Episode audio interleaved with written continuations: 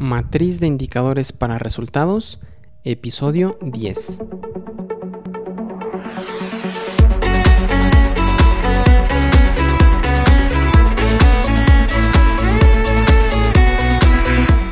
Muy buenos días a todos, bienvenidos a este nuevo episodio del podcast de la matriz de indicadores para resultados. El día de hoy vamos a comenzar un ciclo, un ciclo de una serie de episodios referente a cómo construir una matriz de indicadores para resultados con base en la metodología del marco lógico. Pero antes de comenzar, recuerda que en isaacfigueroa.com diagonal contactar puedes hacerme tus preguntas, tus dudas o tus inquietudes referente a este apasionante tema de la matriz de indicadores para resultados mejor conocida como la MIR. Muy bien, pues vamos a comenzar la verdad estoy muy muy contento de, comenzar este ciclo. Creo que es un ciclo básico, un ciclo básico eh, de cómo construir una matriz de indicadores para resultados. Y pues vamos a, vamos a comenzar.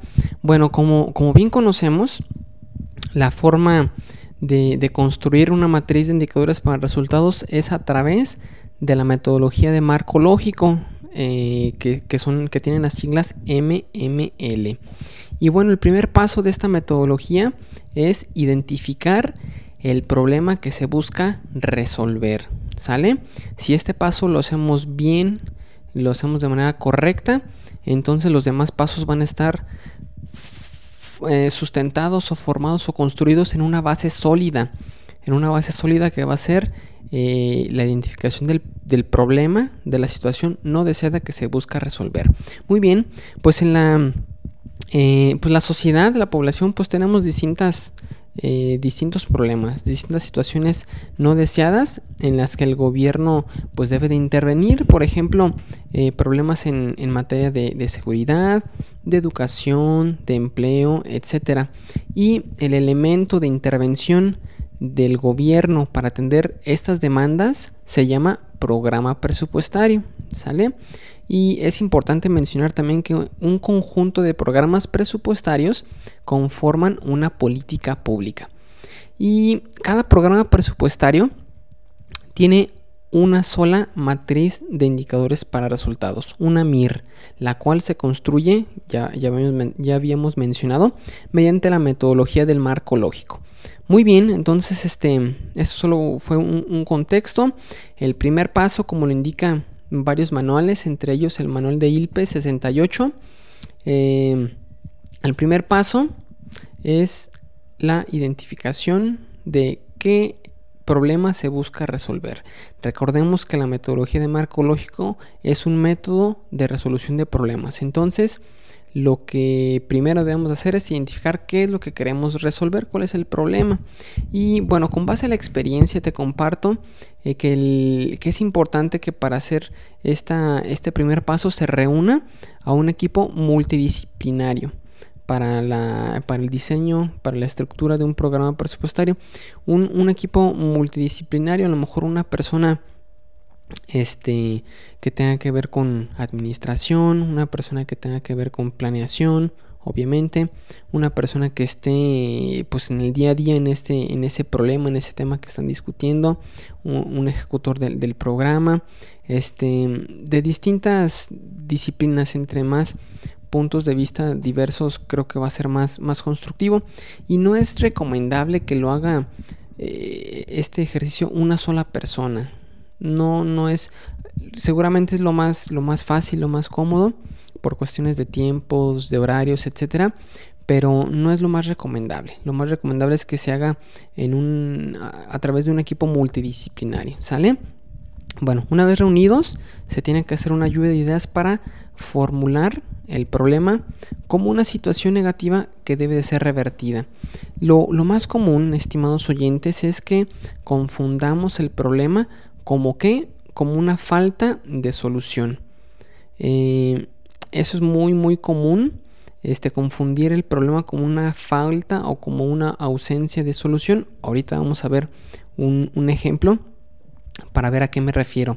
Algo importante también que se me estaba pasando es que es muy importante que, las personas que estén identificando este problema, que estén haciendo el diseño del, del, programa, cuenten previamente con un diagnóstico de la situación, ya que pues les va a permitir tener más elementos, tener más más, claridad de, de pues del, histórico, de, información, de, los datos, etcétera, etcétera, para, diseñar de manera correcta el, programa.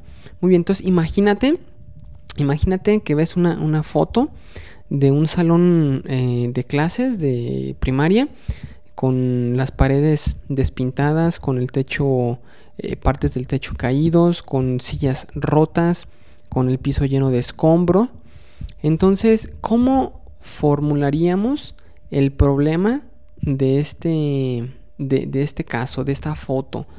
¿Cómo formularíamos la situación no deseada?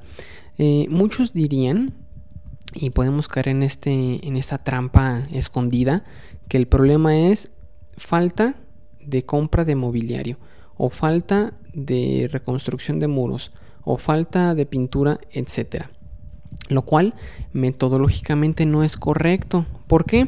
Porque estamos formulando el problema como una falta de solución, como una ausencia de solución. Entonces, de acuerdo a la metodología de marco lógico, lo correcto es formular el problema de la siguiente manera. El salón está destruido, sucio y sin condiciones para que los alumnos puedan aprender. Ahí está. El problema está formulado como una situación negativa que debe de ser revertida. ¿Por qué? Porque si lo formulamos de esta manera nos da pie para las siguientes etapas, para preguntarnos por qué el salón está destruido, sucio y en condiciones no aptas para que los alumnos puedan aprender. ¿Cuáles son las causas? ¿Cuáles son los efectos? ¿Sale? Y, de esta manera es como se deben de, de formular los problemas o las situaciones no deseadas. Vamos a ver otro ejemplo. Estaba por aquí buscando en internet y me encontré, pues obviamente, guías de, la Coneval, la cual pues son muy, muy valiosas. Ellos tienen bastante experiencia en estos temas. Y vamos a ver un ejemplo. Ah, primero voy a decir cómo no se deben de, cómo no se debe de, redactar un problema y luego eh, cómo sí se debe de redactar. El primero dice, faltan becas. Ahí vemos que nuevamente se está diciendo que falta algo, que, que, no existe algo. Entonces lo correcto debe de ser alta, alta tasa de deserción escolar. Ahí está, estamos formulando un problema como una situación no deseada. Otro ejemplo. Eh, el problema está redactado como se requiere vacunar a la población. Eso es incorrecto porque ahí ya estamos diciendo que falta, faltan vacunas. Entonces, este eh, no es correcto. Lo correcto sería, de acuerdo aquí al ejemplo de Coneval, alta tasa de enfermedades en la localidad. Ahí está, como una situación no deseada. Muy bien. Siguiente ejemplo. Hay que capacitar a los desempleados. Eso es incorrecto porque nuevamente aquí estamos diciendo que falta capacitar, que hay ausencia de capacitación. Y lo correcto es altos niveles de desempleo en el país. Ahí está, como una situación no deseada. Otro ejemplo. dice, problema, enfermedades gastrointestinales recurrentes. Aquí ciertamente estamos describiendo una situación no deseada, pero ¿qué le falta? Le falta mencionar la población o el área de enfoque.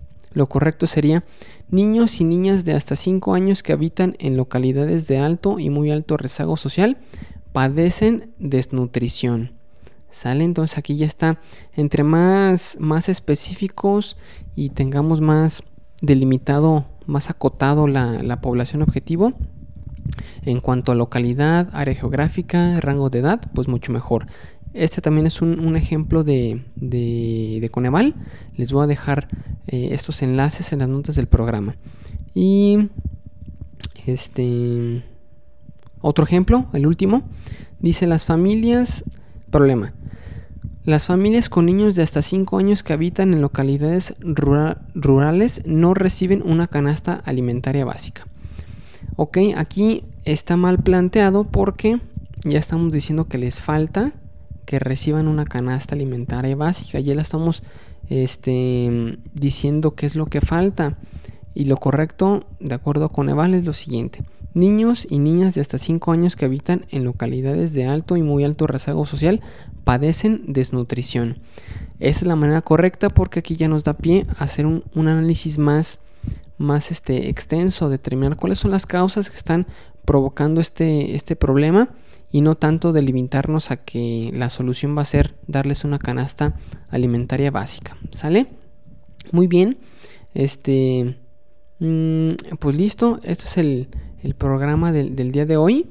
Eh, cómo, cómo elaborar o cómo plantear, cómo redactar la situación no deseada, el problema que es el que queremos resolver a través de nuestro programa presupuestario y en los siguientes episodios pues veremos las demás etapas, pasando por árbol de problemas, árbol de objetivos, selección alternativa, la construcción de la MIR, eh, los diferentes elementos de la MIR, etcétera, etcétera.